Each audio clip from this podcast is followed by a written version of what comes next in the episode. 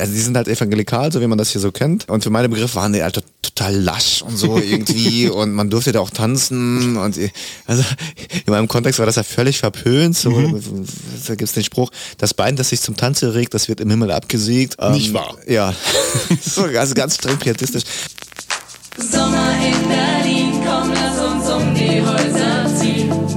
Sommer in Berlin, komm, lass uns ausziehen. Meine erste Reise. Promis berichten, wie das war. Das erste Mal ganz alleine in der Welt. Ohne Eltern, ohne Lehrer, ohne Aufpasser. Meine erste Reise. Das Sommerspezial des Mutmach-Podcasts von Funke.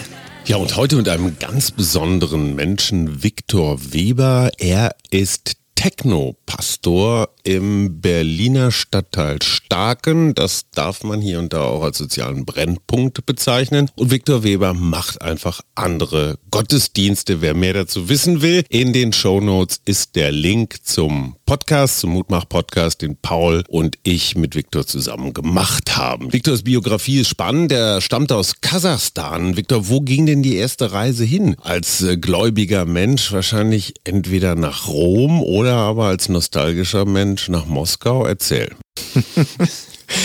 Also der allererste Reise war ja der Umzug nach Deutschland im Grunde 89, aber so die erste Reise, wo die, die ich allein angetreten habe, so richtig alleine, die ging in die USA, nach Ohio. Ähm, das ganze Programm, das hieß Camp America, ist so einzuordnen bei diesen Work-and-Travel-Geschichten. Und das hatte irgendwie mein Vater so entdeckt, weil nach dem Wehrdienst also waren irgendwie noch ein paar Monate frei, wo ich nicht genau wusste, was ich machen soll.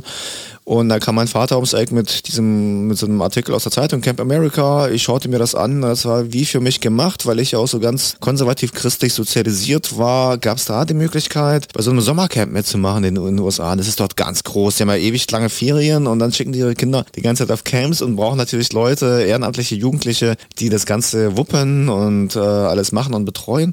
Am Ende war es so ein kleiner Kulturschock für mich, weil äh, für meine Begriffe waren, also die sind halt evangelikal, so wie man das hier so kennt. Und für meine Begriffe waren die halt total lasch und so irgendwie und man durfte da auch tanzen und also in meinem Kontext war das ja völlig verpönt. So, mhm.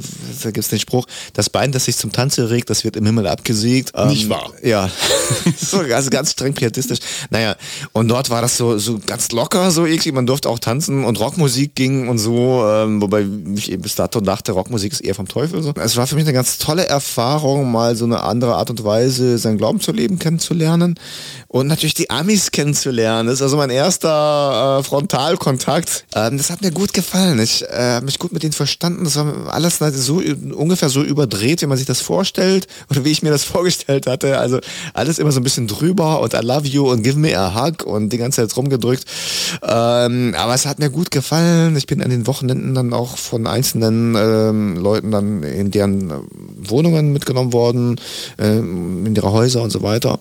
Und das war ganz toll. Also ich habe einen ganz großartigen Eindruck von den USA bekommen. Ähm, konnte dann noch mal andocken an der Jugendreise nach South Dakota. Dort gab es ein kleines Projekt, wo in einem Reservat bei Native Americans ähm, die Schule saniert wurde. Und diese Gruppe, mit der ich dann mitgefahren bin, die ähm, hat da eben so ein Kunstwerk an der Wand angebracht, haben wir dann auch die Badland, den Badland National Park gesehen, so, so also ganz beeindruckend.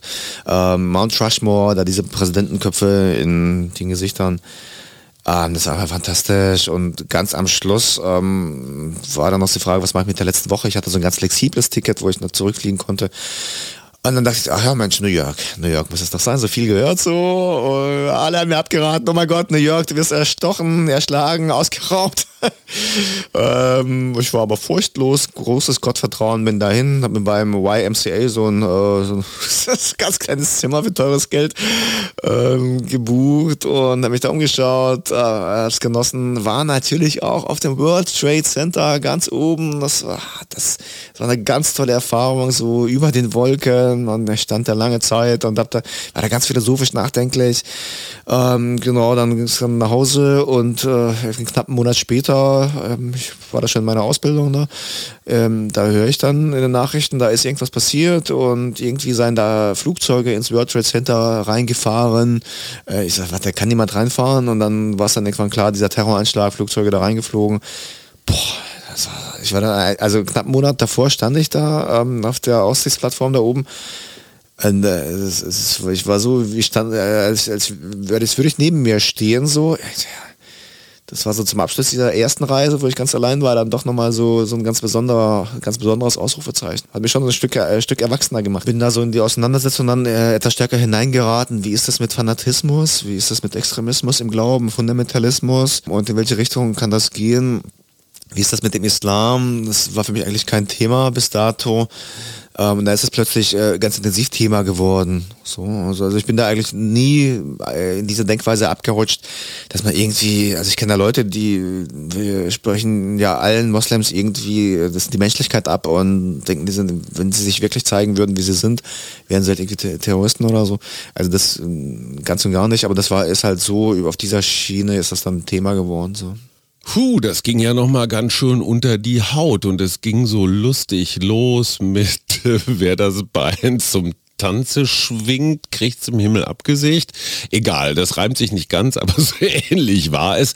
Ganz herzlichen Dank, lieber Viktor. Morgen am Mittwoch hören wir dann, ja, um mal wieder so zurück in den normalen Beat zu kommen, ein Expertengespräch mit dem guten und lieben Kollegen Gerhard Waldherr, der ein Buch gemacht hat, nämlich Die erste Reise, wo prominente Künstler und so weiter erzählen, wie das für sie damals war und am Donnerstag dann Anne Rabe, quasi als Schluss in dieser Sommerspezialserie meine erste Reise, weil Anne Rabe war noch nie alleine verreist. Aber in diesem Sommer, Sommer 2023, hat sie im fortgeschrittenen Alter von fast, auf jeden Fall über 30, hat sie es tatsächlich gewagt. Sie ist allein in die große, weite Welt. Und was sie da alles erlebt hat, ich sage nur Radkappen von Reisebussen. Das müsst ihr hören. Und damit ist die Serie beendet am kommenden Donnerstag. Am Freitag geht's dann los mit uns dreien, Suse, Paul und Hajo. Wir erzählen uns, wie unser Sommer war und dann in der nächsten Woche, in der kommenden Woche, alles wieder ganz normal mit montags aktuell, mittwochs dem Expertengespräch und freitags einem Thema, was uns ganz besonders beschäftigt. Ganz herzlichen Dank schon mal für eure Aufmerksamkeit, für eure ganz vielen Zuschriften, die uns viel Spaß gemacht haben. Bis dahin und tschüss.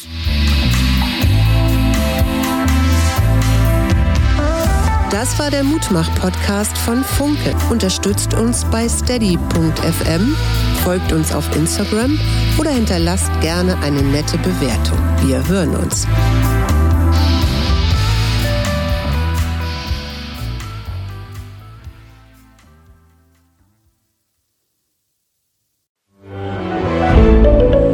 Ein Podcast von Funke.